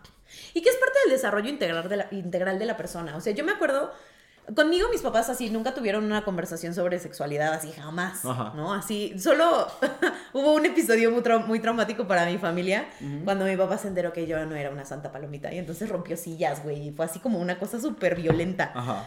Este, de que mi mamá, y mi, mi mamá y mi hermana llegaron a la casa y estaban de que mi papá hacía que agarró mi celular y lo estrelló contra el piso, rompió una silla y fue así como súper dramático. Entonces pap- mi, mamá y mi hermana entraron y vieron todo tirado por todos lados y bueno, Ajá. una cosa horrenda. Ajá. Pero después de ese, de ese episodio traumático, este, que fue el único acercamiento que tuvimos como a hablar de sexualidad en algún momento, yo después fui muy confrontativa con mis papás. Ajá. Y fue como de, porque, o sea, punto número uno, this is not about you. O sea, lo que yo decida hacer con mi vida sexual has nothing to do with you. O sea, te lo juro que no estoy pensando en ti de ninguna manera. Ajá. Y punto número dos, ¿cómo te sientes en el derecho? Eso se lo decía a mi papá, no a mi mamá. Mi mamá yo la tecuane, pero a mi papá. Le decía, ¿cómo te sientes tú con el derecho de, de hacer ese juicio hacia mí y hacia mis decisiones cuando tú no has hecho nada para enseñarme nada? Claro. ¿no? Porque era como de, apréndelo en la escuela. Y en la escuela es como, yo afortunadamente tuve un par de maestras como muy, muy amables y muy open mind y demás. Ajá. Pero sí es, y, al- y yo alguna vez se los cuestionaba, como el por qué nunca hablar como de placer y de, de orgasmo y demás. Ajá. Y la respuesta me parece muy interesante, que es como de, es que mi responsabilidad solo es enseñarte a cuidarte. Ajá. Y pues sí, pero decirme que estar en un lugar donde esas cosas no se sienten bien no es donde tengo que estar, también es enseñarme a cuidarme. Y por lo tanto, busca lo que se sienta bien. Exactamente. ¿Sabes? Que eso es lo que luego hay mucho miedo ahí. Ajá. ¿No? Porque además a mí me da mucha risa como este asunto de, es que si les dices que se siente bien, lo van a ir a buscar de todas maneras, lo van a ir a buscar, señor, en casa. O Porque sea, lo saben. o Ajá. sea, sí, claro. Pero eh, sí, es un tema. Sí, es un tema. Es un tema. Sí. Y, y, y, y muchas veces nos llegó la respuesta de que nos deberían enseñar en la escuela, y tú lo dijiste muchas veces en este, en este bloque, el consentimiento, Sí. que es cómo se tiene que dar, que se puede revocar en cualquier momento, y todas las áreas del, del- de la interacción humana en la que, en la que aplica, ¿no?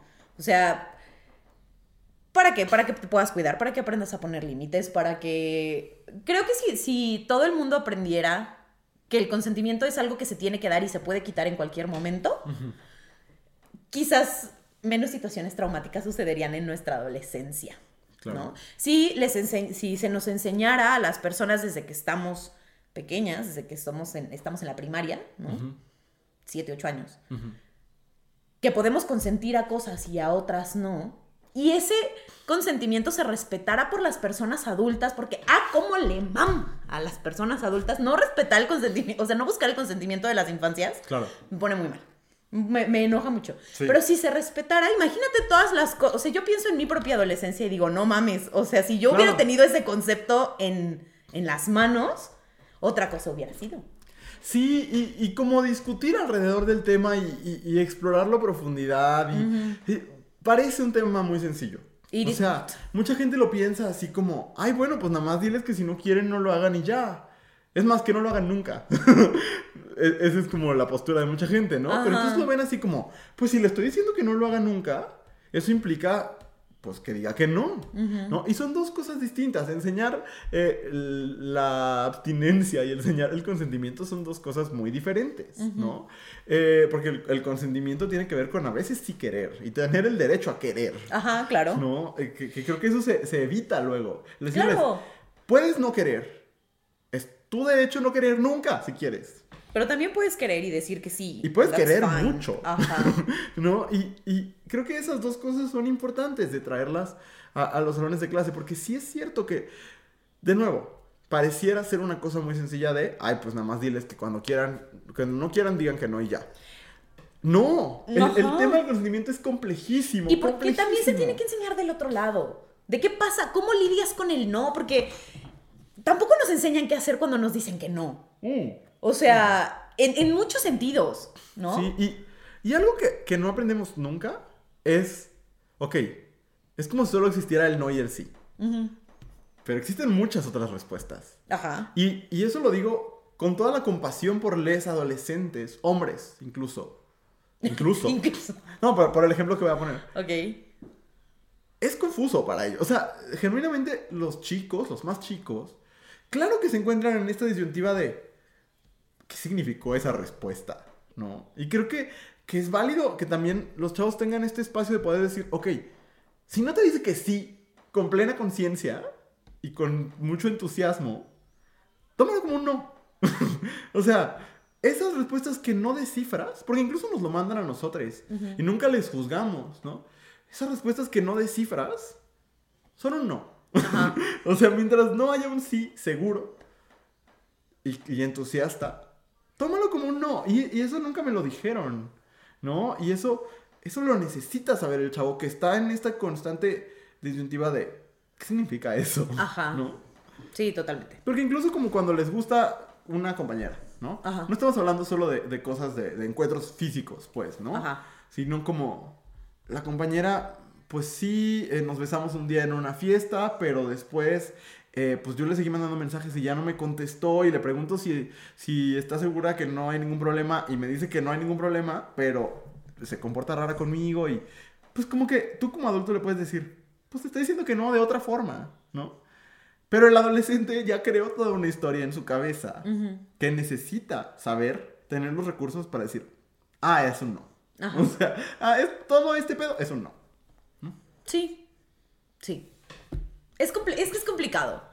es complicado y ojalá con el tiempo lo aprendieras, pero tampoco. O sea, no es algo que se aprenda con el tiempo, es algo que se te tiene que enseñar. Eso, es que es eso. Ajá, no es, no es intuitivo, no, o sea, no es porque además la educación que tenemos es súper contraria. Claro. O sea, y, y va por lados distintos, ¿no? Porque dices, sí, a lo mejor eh, la chava manda señales eh, confusas después, pero también la chava que manda señales bien directas, pues es leída de otras formas. No, por ¿no? supuesto. Entonces, por eso digo, o sea, es- nos han educado de maneras bien contradictorias y entonces no es intuitivo. O sea, Porque cero aparte, intuitivo. Por, o sea, ahorita ponía yo el ejemplo de, de- de un hombre, ¿no? Pero ahorita que, que dices esto, tampoco nadie le explica a una chica eh, así di las cosas o estas son las formas, eh, etcétera, ¿no? Ajá.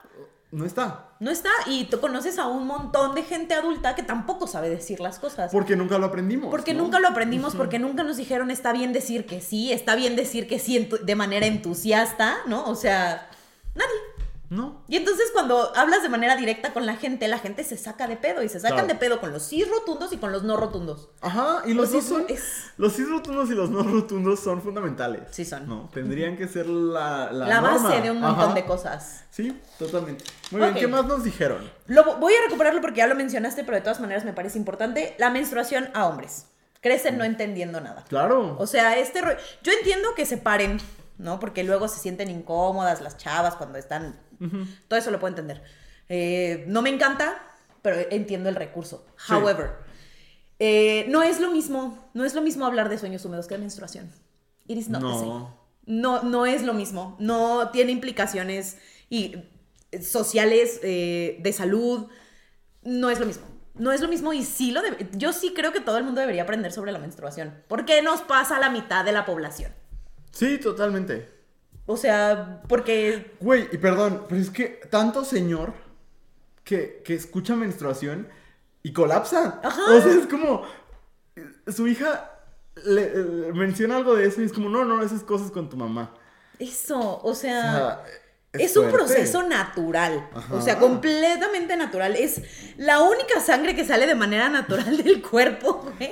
Y todo el mundo se altera, ¿no? Les da pena ir a comprar una toalla, no saben los diferentes métodos de... Ni siquiera saben que no es lo mismo por dónde sale la menstruación que por dónde sale la pipa. Ajá. O sea, de verdad, me impacta. Claro. Me sorprende y porque además sí creo que la ignorancia en ese tema eh, también puede derivar en un montón de violencias sistémicas a las que se ven sujetas muchas chavitas y que no disminuyen conforme vas creciendo. O sea, ahora que está esta propuesta de, de- no me acuerdo cómo se llama, pero como de la licencia por, por dólares menstruales, que está la gente estúpida, me hubiera yo quejado de eso, Sí, fíjate, está la gente estúpida a Ajá. decir, pues es que así cualquiera puede faltar al trabajo.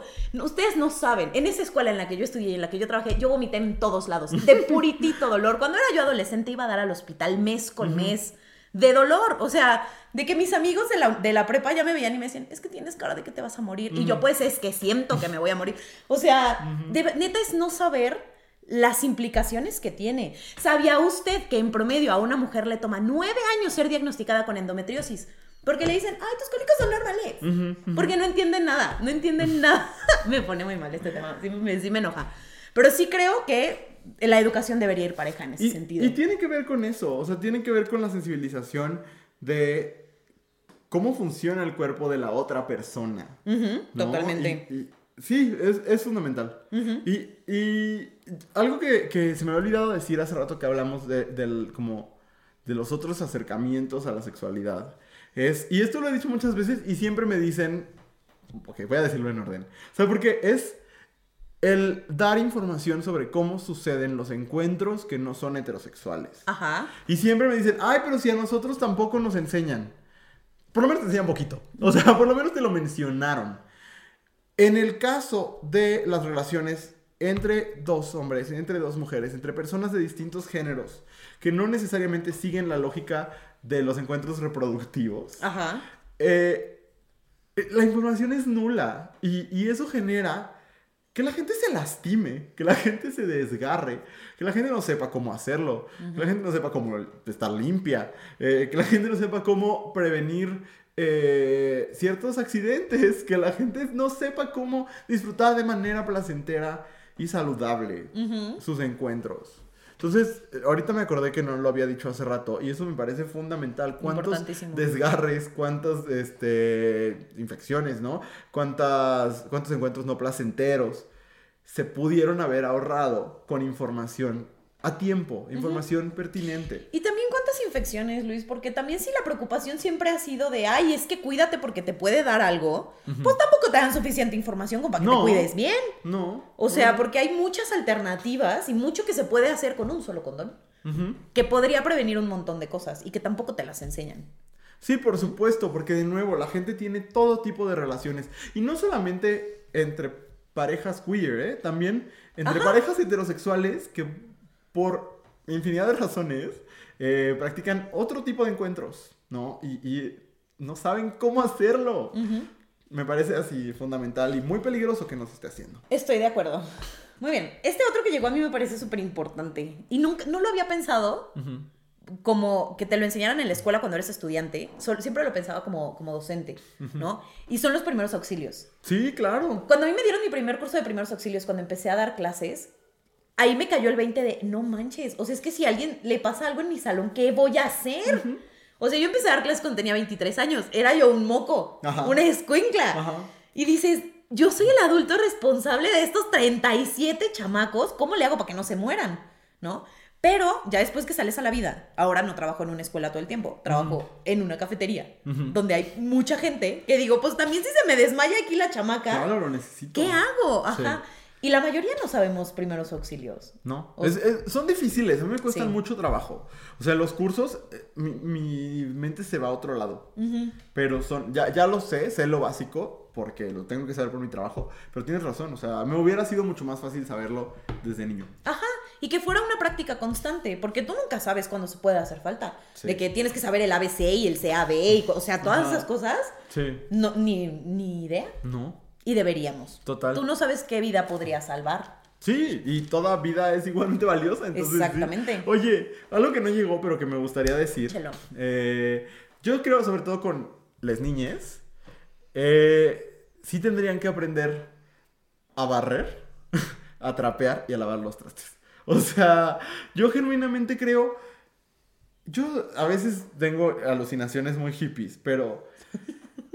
Yo a veces llego a pensar en que en que quienes ocupamos las escuelas tendríamos que limpiarlas. O sea, Sí, en, sí, sí, sí. en que luego se empiezan a hacer estos esfuerzos con las niñas muy chiquites, ¿no? Con quienes están en el kinder, en, en el preescolar, pues, eh, recoge la basura, ¿no? Antes de que se acabe la clase o ese tipo de actividades que son intencionadas. Ajá.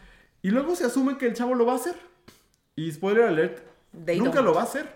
Y en la universidad tampoco lo va a hacer. Y en la maestría tampoco lo va a hacer, ¿no? Basta, vaya usted a su universidad de confianza, vea cómo dejan la cafetería los Sí, estudiantes, ajá. cómo dejan los pasillos.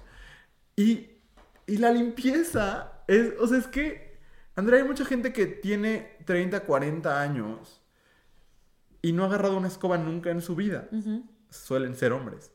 Pero, pero también tiene que ver con una cuestión de clase, ¿no? Tiene mucho que ver con una cuestión Mucho, de clase. ¿No? Y, y entonces, yo creo que todas las personas, así como hablaba yo de la semana pasada del cuidado, ¿no? Y de que no tendríamos que decirle eh, a las mujeres ya no cuides, sino a todos Cuida más. cuidemos. Ajá. Creo que en este caso igual. O sea, las niñas tendrían que saber barrer. Sí, yo creo que sí. Más que los niños también. Y las niñas también. Sí, ¿no? claro, ajá. Todos tendríamos que sa- saber lavar eh, los trastes, barrer. eh, planchar no es tan necesario. Este, trapear. eh, Hacer de comer. Hacer de Hacer comer, güey. Hacer de comer. O sea, señores de, de, de 35 años que no se saben hacer un huevo o que solo se saben hacer un huevo, ¿no? Sí, sí, sí. O sea, y hacer ya un pedirles una sopa de fideo ya es así de que una Sí, cosa no te estamos diciendo tienes ¿no? que ser un chef.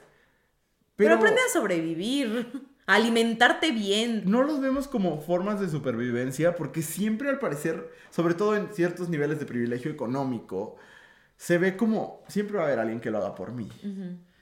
Y a menos que te pides slim, nada en la vida te lo garantiza. No, ¿no? Y, y creo que eso no es... Ah, yo no lo aprendí en la escuela. no. eh, y creo que sería muy, muy útil. Sí ¿no? sería, la neta. Sí sería muy útil. Sí. Estoy de acuerdo. Ah, muy bien. Pues eso quería agregar. Gracias. Alguien nos dice que le gustaría que le enseñaran habilidades socioemocionales. And I don't know what she means by that. Pues eh, en muchas clases, o no sé si a lo mejor es mi sesgo de privilegio, en muchas escuelas hay, cl- hay clases por el estilo. Incluso deben estar en los, en los Según yo, programas tienen que de la estar en los programas, ajá. Sí, como afectividad. eh, ahorita estoy pensando, y en la prepa, pues hay una materia que se lleva en todas las escuelas que se llama tutoría. Ajá. Pero siento que los enfoques son muy distintos dependiendo de la escuela. Sí. Eh, sí, estoy de acuerdo. No sé cómo se te enseñe eso, fíjate. Yo Es un tampoco. tema- me declaro. Muy Es que nos ponen eso de habilidades socioemocionales y alguien más puso clases de empatía. Y son como cosas. empatía 6. Voy a dar de empatía. Deja voy a hacer mi tarea de empatía. O sea, son cosas que creo que se tienen que enseñar, pero no en una clase. O sea, ¿cómo haces un temario de la empatía? Es que yo más bien creo que empatía tendría que ser parte del perfil del docente, de cualquier docente. Y Ajá. estar. Eh, Son cosas que se aprenden con el ejemplo. y de cualquiera, ¿eh? Ajá. Ah, Porque tú que me estás viendo maestro, maestra, maestre de matemáticas, de repente crees que tú no Ajá. necesitas tener empatía. Y no. Y, y sobre todo creo, les profesores de matemáticas y de ciencias experimentales, que son las que más trabajo le cuestan a el A promedio del Ajá. estudiante, requiere de empatía, porque luego parece que fuera placentero reprobar alumnos. Y a la fórmula general no le gusta eso. ¿eh? No le gusta Mm, eso. mm, mm. Entonces, eso, eso me parece como importante. La empatía, más que clases de empatía, Ajá. creo que Una tendría práctica que estar de la presente. empatía, ¿no? Ahora, ya casi ninguna escuela lleva lógica. Sí, es cierto, es cierto. Y yo creo que hace falta. Muchísimo, Sí. muchísimo. Porque luego llegan a clase de, de taller de lectura y redacción y dicen, enséñalos a argumentar y tú. Sí, está cabrón. ¿Y Está tú, cabrón, qué? sí, sí, sí. ¿Cómo? Totalmente. Otra respuesta popular. Ajá. ¿Cómo pagar tus impuestos? Ay, por favor. La verdad es que sí creo que son de esas cosas que nadie te enseña en ningún momento y luego sales a la vida y es como de deal with it. Y tú, ¿por? O sea, sí es súper... Podríamos tener una gran discusión alrededor de los impuestos. Ay, son súper importantes. Yo soy una persona de izquierda que cree que la gente tiene que pagar sus impuestos. Ajá. Sobre todo la gente rica. Sí, sí, o sea, de verdad sí podríamos tener una larga discusión sobre los impuestos y por qué, porque sí es importante pagarlos, ¿no? Este, sí, yo sé que no han arreglado el bache de tu calle, pero es una discusión más No, grande. Pero los programas sociales, Ajá. etcétera. Sí, sí, sí. O sea, ahora que mi abuelita estuvo muy enferma y la atendieron en el, en el IMSS. Ajá. Y yo nunca, ah, siempre había tenido suficiente privilegio como para nunca tener que estar en, en- en El IMSS, Social, en el ajá. Seguro Social y hacer uso de sus servicios. Pero me tocó acompañar a, a mi mamá, en, en el acompañar a mi abuelita, y estaba yo muy impactada. O sea, de verdad, eh, cambiamos a mi abuelita de un hospital privado a- al, al IMSS y nada que pedirle, güey. O sea, genuinamente yo decía, qué impresión. Yo sé que el trato, yo sé que la cantidad de gente que llega, yo sé que la demanda. No, y tal. que la realidad es distinta aquí que en un pueblo en Ajá, Durango. totalmente. Sí. Y además era la clínica más grande de León. O sea, sí, entiendo que el, con- el contexto es diferente, ¿no? Sí. Pero una cosa bárbara. Y esas cosas solo suceden con impuestos. Ajá, o sea, la neta, ¿no? Y, y Eso mi sí, pinche Ricardo Salinas Pliego, solo hay una persona a la que odio más que a Calderón y es a ti. Este, paga tus impuestos, imbécil. Ay, no. Eso, o sea, bueno, en fin, podríamos tener una gran discusión sobre los impuestos, pero si de todas maneras es algo que estás obligada a hacer cuando empieces a percibir un ingreso, alguien te tendría que explicar cómo hacerlo. Y yo, sí- yo siempre digo, existen las personas que se dedican a la contabilidad y páguele usted a su, a su contadora, contador, contadores de confianza para que haga sus impuestos. Pero aún así tienes que saber cómo funciona. Por supuesto. ¿No? O sea, ¿qué es, ¿qué es el impuesto sobre la renta? ¿Por qué pagas IVA? Ta- Esta, esta cosa tan pequeña que tú estás diciendo de hay hospitales porque hay impuestos, hay muchas personas que no pueden hacer esa asociación. Y es fundamental, ¿no? Es una, ajá. Y la verdad es que viene también de una ceguera de clase muy grande, Totalmente. ¿no? O sea, creo yo. Sí. Pero sí alguien debería darte de que una embarradita. Güey, entender qué son, cómo funcionan, por qué existe el SAT, etcétera, creo que es fundamental. Sí, yo también creo. Sí. Ok, pues ¿Ya? yo creo que ya vamos Eh, en eh, tiempo y sí. se repiten muchas de las mismas, pero le quieres dar una leída así Sí, como... ¿vamos a dar recomendaciones al aire hoy? ¿O va a Sí, ser- no, al aire. Sí, hoy no va al exclusivo. No, yo Ah, creo que bien. vamos bien de tiempo. Sí, vamos bien de tiempo. No, pues voy a decir más o menos, eh, ahí hubo personas que dijeron educación financiera, que... ah, no, esto me parece bien importante. Cómo administrar tu dinero, sin un sesgo de privilegio, porque luego hay mucha gente que te dice, si no estás ahorrando el 10% de lo que recibes cada mes, estás desperdiciando dinero y es como de, ¿sabes cuánto recibo cada mes? Primero que nada, y luego hablamos. O sea, checa cuánto recibo cada mes, cuánto están las rentas en mi ciudad y luego platicamos. Exacto. Ajá. Sexualidad responsable de cocinar, ya lo platicamos. Finanzas personales, eh, educación financiera, igual lo dijeron. En inclusión, creo yo que la inclusión tendría que estar en absolutamente todas las materias. Ajá. Y sí sé manera de meterlo en todas las materias, rétenme. Este, consentimiento en todas las áreas de la vida. No nos reten, contrátenos por una asesoría. Ah, eso yo lo tomo así. Ajá. Ese es el reto. Si quieres retarme, págame. Este, mindfulness. ¿Qué es el mindfulness? Como así como... No, no, no, así como el equilibrio. Yo, yo alguna vez, no, no, yo alguna vez se lo escuché a alguien como decir que enseñarles mindfulness tenía que ver con aprender a equilibrar el trabajo, la vida personal, el autocuidado y demás. Suena Ay. muy mamador, pero... Atendamos todo lo demás primero. Este. Y yo, ay, no, sí tenemos que enseñarles a cuidarse. Sí, solo la palabra me causa. ah. O sea, sí está mamadora la palabra, pero sí creo que sí es importante. Siento que te curan con imanes. Este. Feminismo. Eh, métodos de protección y cuidado para prácticas eh, diversas. Sí. Ya lo platiqué, literalmente lo sí. leímos. Ah, ese ya lo dijimos. Este. Defensa personal. En es- y alguien puso en especial para las mujeres porque la situación está fea en el país. Tengo yo mis comentarios. Tienes muchos comentarios. Muchos comentarios. No ajá. caben, dices. No, no, y la verdad es que no, no sé si es algo que quiero discutir en este espacio. Ok. Este. um, La importancia de citar, eso sí se los enseñamos. Sí se los enseñamos hasta el cansancio. Yo lo he el enseñado muchísimas veces, de verdad. Sí, sí. Que a ustedes les valga. Eso. Sí, bueno, pues. Yo dolidísima porque ignoran por completo mis clases de APA, ¿eh? Sí, aquí una persona preguntó algo que ni iba. Este, Ah, pero ajá. dijo, yo aprovecho. Sí, Vio una cajita, ajá. Este, güey, Ajá, ajá. cuando yo vi esto dije, un prepper. Alguien está- Fuerte. Supervivencia y código Morse y cómo tratar heridas graves. Es... Es- momento de salir de Reddit. Sí, no, no. Busca en TikTok otras cosas para que te recomiende otras cosas. No, y la verdad es que la escuela no es, o sea, no, ah, tendríamos que estar como... Qué ok, sí. Luis hace, un, hace unos minutos estaba hablando de cómo le daban este, clases para sobrevivir a balacer en su escuela, Sí. pero eran, eran Eran otros una tiempos. respuesta a las circunstancias. Sí, no, y no eran clases como tal, solo, pues, sí, eh, ahora sí que estrategias de emergencia, ¿no? Eh, y alguien ponía, y con eso cierro, enseñar a dirigir un proyecto por uno mismo. Fíjate que todo este asunto como del emprendimiento y así, es otra palabra que me causa mucha urticaria, pero que se ha vuelto necesario conforme he crecido, ¿no? Sí. Y como, eh, cómo se hace este proceso de crear una empresa, de, de pues sobre todo de, de sacar proyectos creativos. Ajá. De gestionar Ajá. cosas, ¿no? Creo Creo, que- que... es más eso. Sí, creo que sería útil e importante. De acuerdo. Pues eso, eh, eso nos gustaría aprender en la escuela, eso les gustaría a ustedes aprender en la escuela. eh, y creo que, no sé, o sea, ¿para qué hablar de esto? Creo que porque el aprendizaje, lo hemos dicho una y otra vez, no se da solo en la escuela, ¿no? El aprendizaje... Se da en todos lados. Si usted convive con niñas, niños, niñas, adolescentes, personas en formación, si convives de alguna forma con ellas, eres parte de su educación y de su formación. Y es momento de ir moviéndonos hacia acá, ¿no? Exactamente, ajá. Por más que no queramos, por más de que no seamos docentes, por más de que tú digas, es que yo no tengo hijes, sí, pero si convives con ellas, algo te están aprendiendo. Exacto. Ap- O sea, la verdad es que la gente, en- las personas en formación están, son esponjas y agarran de todos lados, entonces sea un buen ejemplo. Sea un buen Exactamente. ejemplo. Muy bien, pues cuando regresemos, después de varias semanas de no tenerlo, porque así nos daba la vida, recomendaciones. En vivo y en directo. No se vayan. Si te gusta lo que estás escuchando, no olvides seguirnos en tu plataforma de podcast favorita o en todas.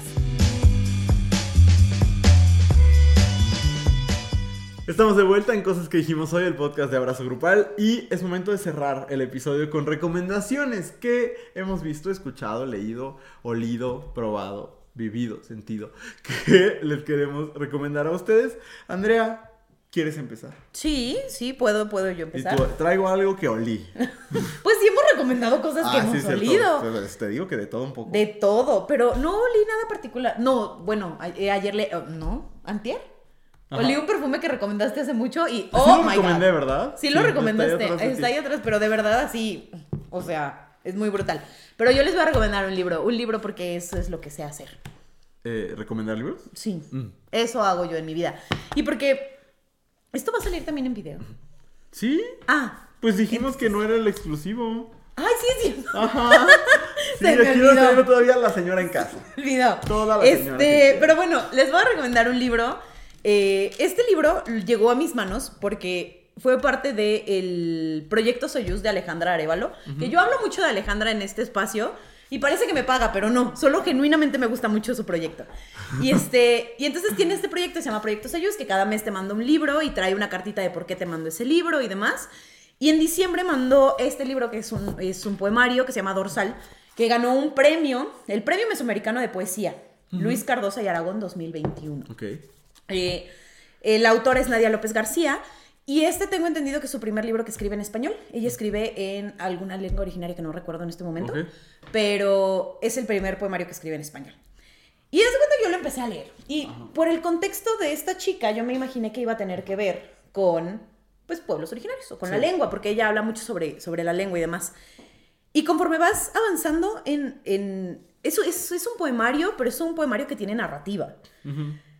Y entonces te das cuenta que está, eh, pues te está contando una historia de una chica trans, que está como en un contexto bien doloroso, bien fuerte. Es una cosa de que súper breve, tiene que tiene 76 páginas, o sea, es nada, pero si te fijas cada rayita roja es una parte del libro que me gustó. Está Ok. casi todo No, pues de rojo. actor rojo. Ajá, y yo se los voy a leer completo aquí. Pero la verdad es que está escrito de una manera bellísima. Está, eh, tuve la oportunidad de escucharla hablar el, el lunes, me parece. Y justo ella no es, ella es una mujer cis, pero está contando una historia que está basada en, en una historia real de uno de los espacios que ella ha habitado, digamos. Y ella decía, no sé si es mi, mi, mi lugar contar esta historia, no sé si yo tendría que contar esta historia, pero por el contexto en el que se llevó a cabo, quizás nadie la cuente nunca. Claro. Entonces, aunque quizás en la mayoría de los espacios, digamos, no es el lugar de las mujeres cis contar las historias de las mujeres trans, este está rodeado de un contexto como bien particular. Me parece súper interesante. Y de verdad, o sea, es desgarrador. Yo así de lloraba y lloraba.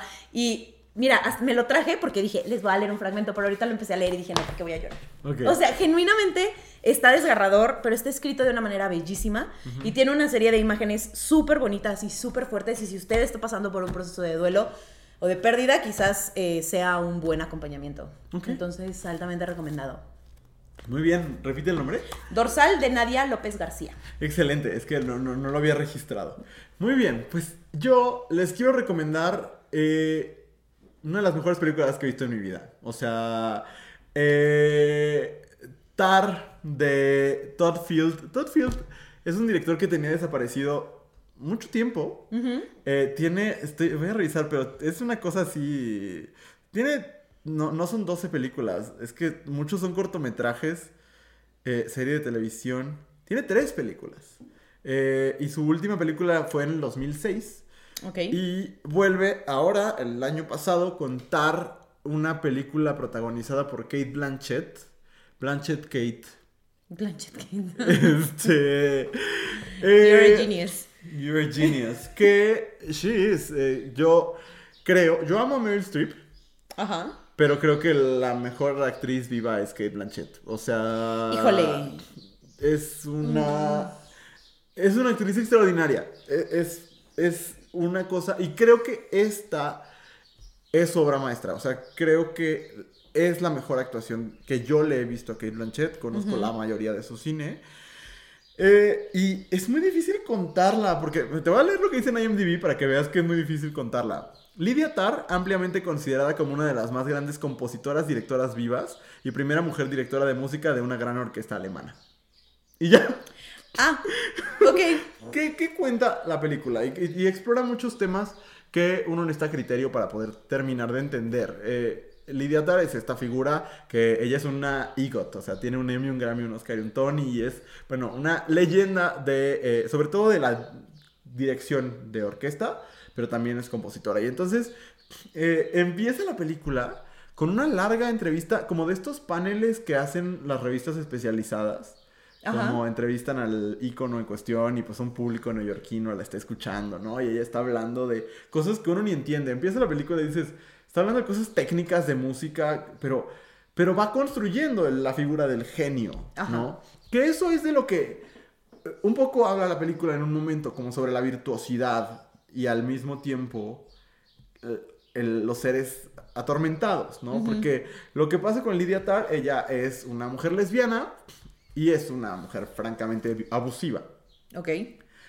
Eh, la ves ser abusiva en muchos momentos. Ya empezó la derecha rancia a sacar de contexto una escena en la que, eh, en la que habla sobre la cancelación y en la que habla sobre la generación de cristal y demás, ¿no? Pero están pintando a un personaje imperfecto y a un personaje violento. Y de ahí, la- es que la película tiene... Yo no había visto esto desde Parasite, que de repente el tono es totalmente otro y se siente perfectamente orgánico. Y la reflexión es alrededor de... la- creo que es una historia de fantasmas. No en el sentido literal, no vemos gente muerta. O sí, espérese a verla.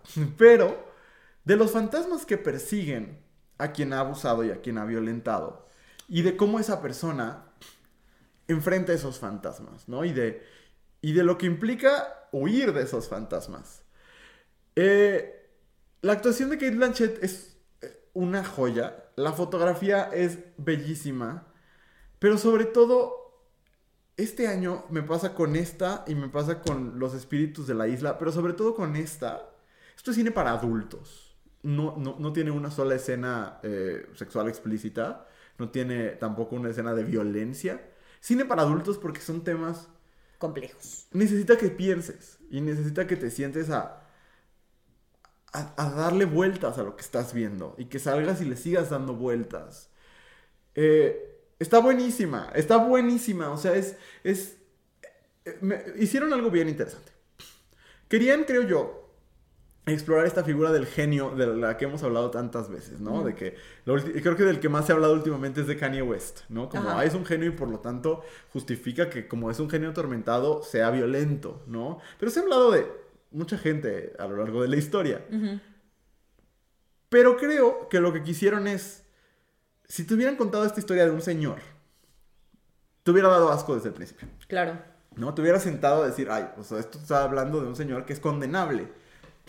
Pero aquí todo el tiempo te estás preguntando, o sea, si esto es condenable, pero... Y, y te vuelve a poner en esa situación de decir, ¿qué tanto sí, qué tanto no? ¿Cuál? O sea, muchos dilemas morales. Y el abordaje me parece muy complejo. Entonces, la película se llama Tar, así T-A-R. Está en cines, en pocos, está en pocas salas. Eh, por lo menos aquí en León solo está en un cine. No mames.